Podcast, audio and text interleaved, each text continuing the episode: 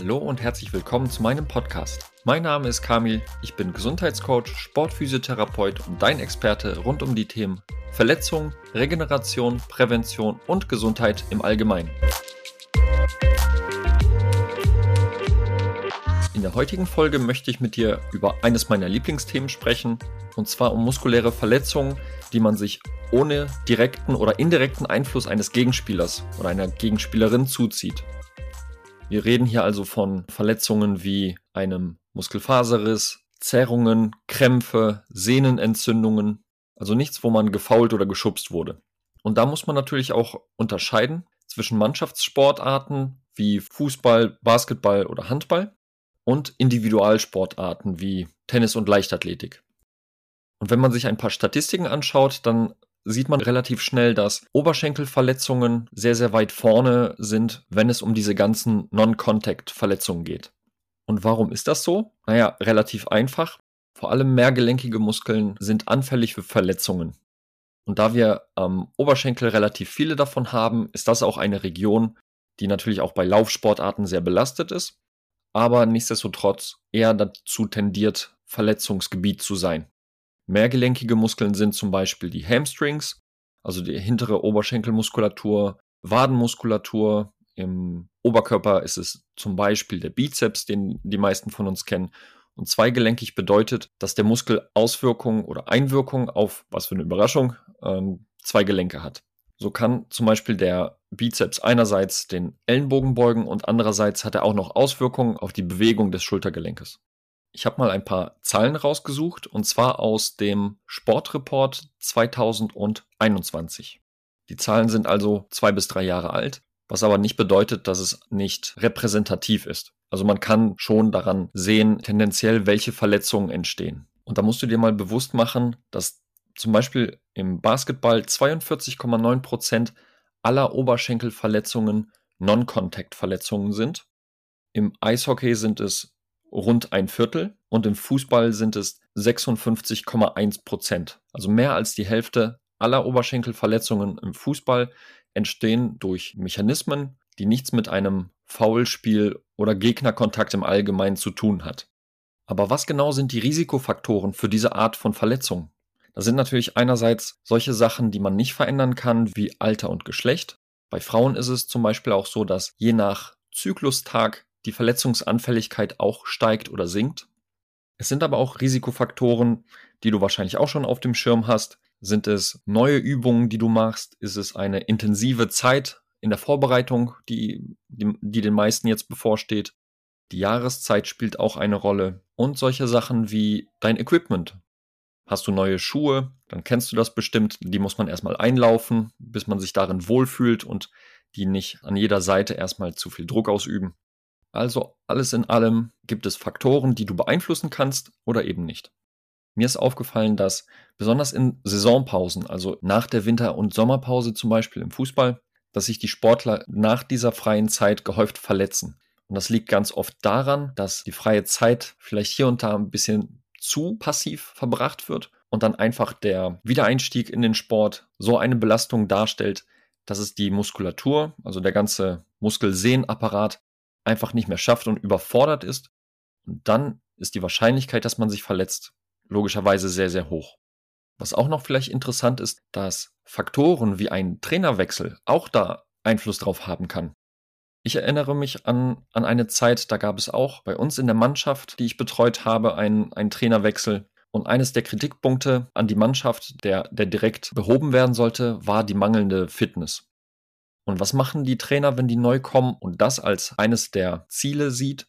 Die werden die Belastung erhöhen, um natürlich die Belastbarkeit der Mannschaft zu verbessern. Aber wenn das zu abrupt passiert und die Jungs und Mädels vielleicht in einem zu schlechten körperlichen Zustand sind, dann ist die Wahrscheinlichkeit, dass genau in der Zeit Verletzungen passieren, sehr groß. Und so war es dann auch bei uns. Also wir hatten nach dem Trainerwechsel innerhalb von drei Wochen genau sieben Zerrungen und Muskelfaserrisse bei unseren Jungs in den Hamstrings, woraufhin natürlich die Jungs mehrere Wochen ausgefallen sind, aber erst dann der Trainer geschaltet hat und das Training daraufhin angepasst hat, ein bisschen wieder reduziert hat, weil er sich ja natürlich an das Niveau erstmal anpassen musste, was natürlich die drei Wochen vorher hätte auch passieren sollen. aber so lernt man dann halt auch aus solchen Situationen. Was ich meinen Klienten immer versuche zu erklären, wenn es darum geht, ihre Ziele zu erreichen, und das ist meistens, dass die belastbarer sein möchten, dann versuche ich denen das immer so zu erklären, dass die sich eine Waage vorstellen sollen. Und auf der einen Seite hast du deine Trainingsbelastung und auf der anderen Seite hast du deine Belastbarkeit. Und dein Ziel muss es sein, dass deine Belastbarkeit, also das, was dein Körper toleriert, deutlich höher ist als deine Belastung vom Training, vom Alltag. Und je größer der Abstand ist, umso mehr Reserve hast du. Das heißt, du kannst deutlich höhere Trainingsreize aushalten, ohne dass dir ansatzweise irgendwas passieren wird. Und was du bitte nicht vergisst ist, dass nicht nur Training die Belastung ist, sondern auch dein Alltag. Also wenn du noch zur Schule gehst oder zur Arbeit gehst, da vielleicht fünf bis acht oder noch mehr Stunden sitzen musst, dann ist das auch belastend fürs System, aber natürlich auf eine andere Art und Weise. Die Muskeln, die sind dann deutlich schlechter versorgt, wenn die sich nicht bewegen. Und wenn du dann aus der Schule kommst und direkt Gas geben möchtest, dann achte darauf, dass du dich auch dementsprechend warm machst und vom Kopf her auch beim Sport bist und nicht noch auf der Arbeit hängst oder an die nächste Klausur denkst. Was du vielleicht auch noch auf dem Schirm haben solltest, ist die Tatsache, dass die Verletzungsanfälligkeit steigt, je spezialisierter du in deinem Sport bist. Also wenn du jetzt, sagen wir mal, ein Sprinter oder eine Sprinterin bist, die wirklich nur auf 100 Meter spezialisiert ist, dann ist die Wahrscheinlichkeit, wenn man wirklich nur ein und dieselbe Disziplin durchzieht, höher sich zu verletzen. Was will ich damit sagen? Präventiv kannst du einige Sachen machen. Unter anderem würde ich an deiner Stelle mal schauen, dass du auch links und rechts vielleicht deinen Körper noch weiter trainierst. Das machen ja auch die meisten, vor allen Dingen im Leistungssport, dass im Kraftsport sehr umfänglich trainiert wird ich sag mal, nicht nur die Beine trainiert werden, sondern auch Rumpf, Oberkörper, dass es eine komplette Stabilität im System hat. Läufer, die auf längeren Distanzen unterwegs sind, profitieren auch enorm von Krafttraining. Aber ich glaube, du weißt, was ich meine. Wenn du Spezialist auf deinem Gebiet bist, auf deiner Position oder in deinem Sport und du hast das Gefühl, dass deine Verletzungsanfälligkeit viel zu hoch ist, dann kannst du mal drüber nachdenken, ob dein Körper sich nicht zu sehr auf diese Position angepasst hat und du plötzlich vielleicht mal eine andere Position spielen musst, die Voraussetzungen anders sind und dadurch die Belastung für den Körper nicht auszuhalten ist und der sich dann verletzt. Einer der Punkte, die ich in mein Coaching mit aufgenommen habe, ist die Wichtigkeit der Prävention im Allgemeinen. Und da rede ich jetzt nicht davon, dass man sich mit einer Massagepistole oder einer Faszienrolle die Muskeln andauernd locker macht oder der Physio einen vorbereitet, wenn ich da auch an die Zeit im Verein denke, wo ich gearbeitet habe, da haben wir teils die Jungs vor den Trainingseinheiten und den Spielen aufgedehnt. Und ich weiß, das ist eine gängige Praxis, aber ganz ehrlich, die Verantwortung für die Gesundheit und für die Vorbereitung und vor allen Dingen auch für die Prävention liegt wirklich beim Spieler. Also mach dich nicht abhängig von Therapeuten, Natürlich ist es sinnvoll, wenn man sich verletzt hat oder unter gewissen Umständen, dass ein Physio dir dabei helfen soll und helfen kann, wieder auf die Beine zu kommen. Aber der Großteil der Arbeit liegt an dir. Das ist genauso wie in der Praxis. Wenn die Leute mit einem Physiotherapierezept kommen über sechsmal Krankengymnastik, das sind sechsmal 20 Minuten, da werden wir auch keine Probleme lösen, die schon seit Jahren existieren. Und so musst du es auch im, im Sport und vor allen Dingen im Leistungssport sehen bring du deinen Teil dazu bei, dass der Physio leichtes Spiel hat. Und deshalb sage ich, wenn deine Belastbarkeit so hoch ist wie nur möglich und deine Flexibilität, und damit meine ich jetzt nicht die Beweglichkeit deiner Gelenke, sondern die Flexibilität deines ganzen Systems. Das heißt, wenn es mal heiß oder kalt ist, dass du das locker wegsteckst, oder wenn ihr auf einem ganz anderen Untergrund auf einmal Sport macht, wie gewohnt, anstatt auf, auf Naturrasen auf einmal auf Kunstrasen spielt, dann sollte dein Körper so flexibel sein und sich so anpassen können, dass deine Muskulatur und deine Gelenke gesund bleiben. Und was ich ganz wichtig finde, und da nochmal zurück auf mein Programm, das ich mit meinen Klienten durchziehe, ist, dass deine körperlichen Voraussetzungen am Anfang getestet werden.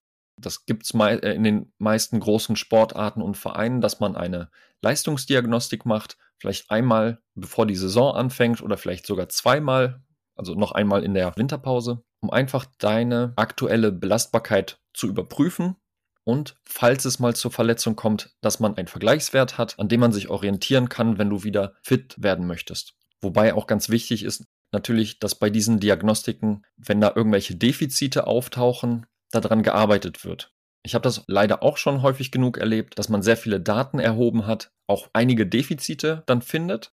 Aber wenn man daraus dann nichts macht, keine Intervention, also keinen Trainingsplan zusammenstellt, dann kannst du testen, wie viel du möchtest, aber das wird ja keinen Effekt haben. In meinem Coaching möchte ich noch einen Schritt weiter gehen und neben der körperlichen Untersuchung auch noch den restlichen Alltag mit einbeziehen.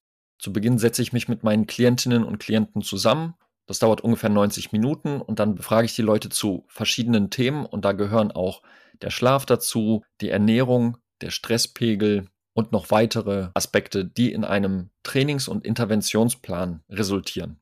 Also du bekommst von mir nicht nur vielleicht spezifische auf deinen Fall angepasste Übungen und Trainingspläne, sondern auch die dazu passenden Ernährungsumstellungen und für deine körperliche und systemische Flexibilität passenden Interventionen. Also, nochmal zusammengefasst zum Schluss. Für deine Gesundheit bist am besten du zuständig. Lass dich von jemandem unterstützen, wenn du nicht mehr selber weiterkommst. Aber ich kann dir sagen, so eine Physiotherapie zum Beispiel ist zeitlich relativ kurz und der Tag hat deutlich mehr Zeit, in denen du auf dich alleine gestellt bist. Und da solltest du auf jeden Fall am, am Steuer sein. Und wenn du wissen möchtest, wie ich arbeite und was ich genau mache, dann kannst du gerne auf meiner Homepage mal vorbeischauen. Unter www.kamilschiewitz.de findest du ein paar genauere Infos, was ich bisher gemacht habe, wie ich arbeite und was mir wichtig ist. Oder du besuchst mich auf meinem Instagram-Kanal unter kamil-schiewitz findest du auch meine Inhalte zu den Themen Verletzungen, Regeneration, Ernährung und so weiter. Da kannst du dich auch nochmal ein bisschen umschauen. Beides verlinke ich dir natürlich in den Show Notes. Und zusätzlich findest du dort auch mein Kontaktformular.